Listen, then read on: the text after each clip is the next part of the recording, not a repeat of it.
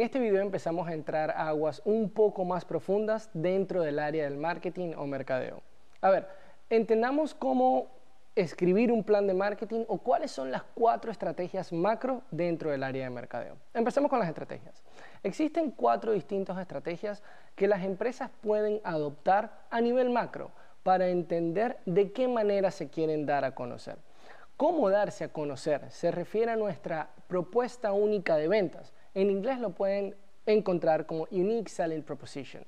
De la manera en que nosotros nos daremos a conocer es la manera en que probablemente nos vayan a reconocer nuestros consumidores, bien sea por excelencia al consumidor, excelencia de producto, excelencia en tu localidad o en la plaza o excelencia operacional. Hablemos un tantito de estas cuatro tipos de estrategias antes de conocer las tres fases y las cinco etapas que existen dentro de un plan de marketing. Cuando hablamos de las cuatro estrategias de marketing, hablamos de excelencia del consumidor. Esto se refiere a las empresas que han sido expertas o han creado procesos para servir al consumidor de manera excelsa o al menos mejor que la competencia. Hablemos de Amazon por la misma pantalla, por la misma pantalla bien sea de celular, de laptop, de tablet, de computadora, por el cual se meten en un apple.com, es la misma pantalla donde entra un amazon.com.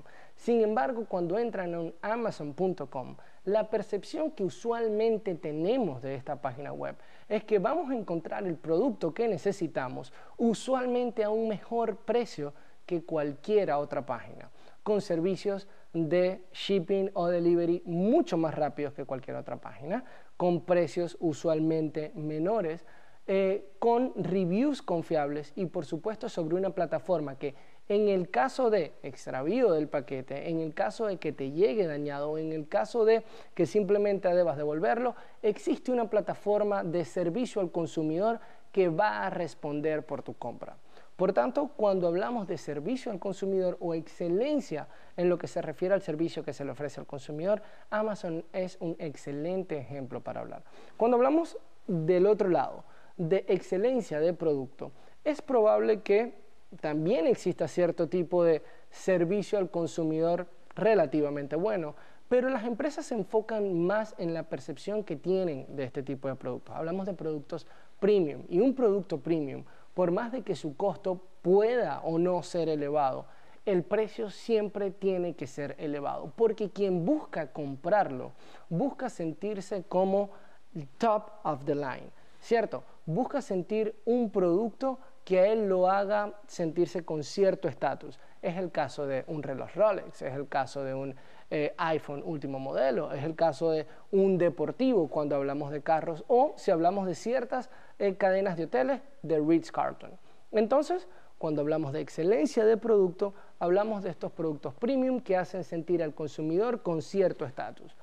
No es entonces un secreto que si estas empresas buscan ofrecer un servicio o un producto premium, los precios y las comunicaciones que van asociadas a esta estrategia son de la misma manera para hacer sentir al consumidor eh, encontrando, comprando o adquiriendo la más alta calidad. El tercero del que me gustaría hablarles es la excelencia operacional. En los libros usualmente van a encontrar ejemplos que hablan de la rapidez con que Domino's Pizza entrega sus pizzas o la promesa de McDonald's de que tendrás tu producto en 5 minutos una vez que hayas ordenado. Estos, si bien es cierto, son ejemplos excelentes de excelencia operacional, les quiero hablar de uno en particular que a mí me llama la atención y que es un caso de negocios que creo que todos podemos aprender de él. Y es el caso de Blockbuster versus Netflix. Existe un caso de negocios que fue Netflix cuando le presenta la idea a Blockbuster para ser comprada o adquirida por Blockbuster. Los empresarios o los directivos de Blockbuster respondieron que ellos no iban a comprar Netflix porque, dada su investigación de mercado y la investigación que ellos hicieron consumidores, estos respondieron que a los consumidores les gustaba ir a la tienda, experimentar el hecho de buscar las películas dentro de esos pasillos con su sistema de búsqueda. Si ustedes son tan viejos como yo, recordarán las idas con su papá, con su mamá o con su familia a estas tiendas. Llegar y era un poco difícil encontrar las películas. por supuesto tomaba tiempo. Luego ibas de vuelta a la caja, en donde usualmente compraba ciertos snacks, bien sea de repente unas palomitas de maíz, cotufas, dependiendo de donde me estén viendo, lo llaman de forma distinta, algunos snacks, un chocolate, un refresco, y iban de vuelta a su casa. Una vez vista la película, tenían alrededor de 24 o 48 horas para depositarla nuevamente en la tienda y si no lo hacían, entonces les iban a cobrar una multa por cada día que se retrasara la entrega de esa película.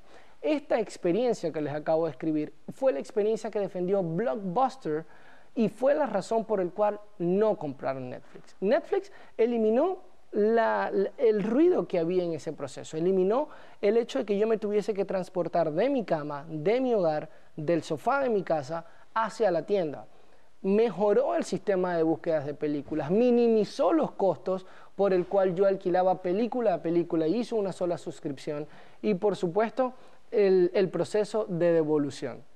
Una vez hecho esto, Netflix se condecora como el líder del mercado en lo que se refiere a streaming de películas. Dicho esto, la excelencia operacional tiene que ver con dibujar el flujo de operaciones, dibujar el flujo por el cual yo entrego mi servicio o producto al consumidor y mejorarlo y aminorar toda la fricción tanto como sea posible. Es por eso que hoy en día en la parte digital, y aunque no me quiero adelantar el tema, voy a dar un abreboca, Em, es por eso que hoy en día en la parte digital vemos cada vez más cómo puedes comprar productos en Instagram con un clic. Si perteneces a Amazon, puedes comprar productos en Amazon con un clic. Aquellas personas que han comprado en cualquier página patrocinada por Shopify, Shopify guarda su información y cuando van a hacer el proceso de checkout, hacen todo el proceso de checkout con un solo clic. Cada vez más y más las empresas buscan eliminar la fricción en cada proceso, hacernos más fáciles, más convenientes a nosotros los consumidores ese proceso y por supuesto la conveniencia nosotros estamos en su mayoría dispuestos a pagarlo. Por último, no quiero dejar de hablar de la excelencia por locación y se refiere a todas esas empresas en las que puedes garantizar o tienes garantizado un rango de calidad y puedes encontrarlas básicamente en cada esquina. Cuando hablamos de casos en Venezuela, tal era el caso de Farmatodo. Siempre teníamos uno cerca y podíamos encontrar cierto estándar de calidad. Cuando hablamos de ejemplos en los Estados Unidos, hablamos de ejemplos como McDonald's, como Starbucks, como CVS, como Walgreens, eh, Walmart, Target, Publix, you name it.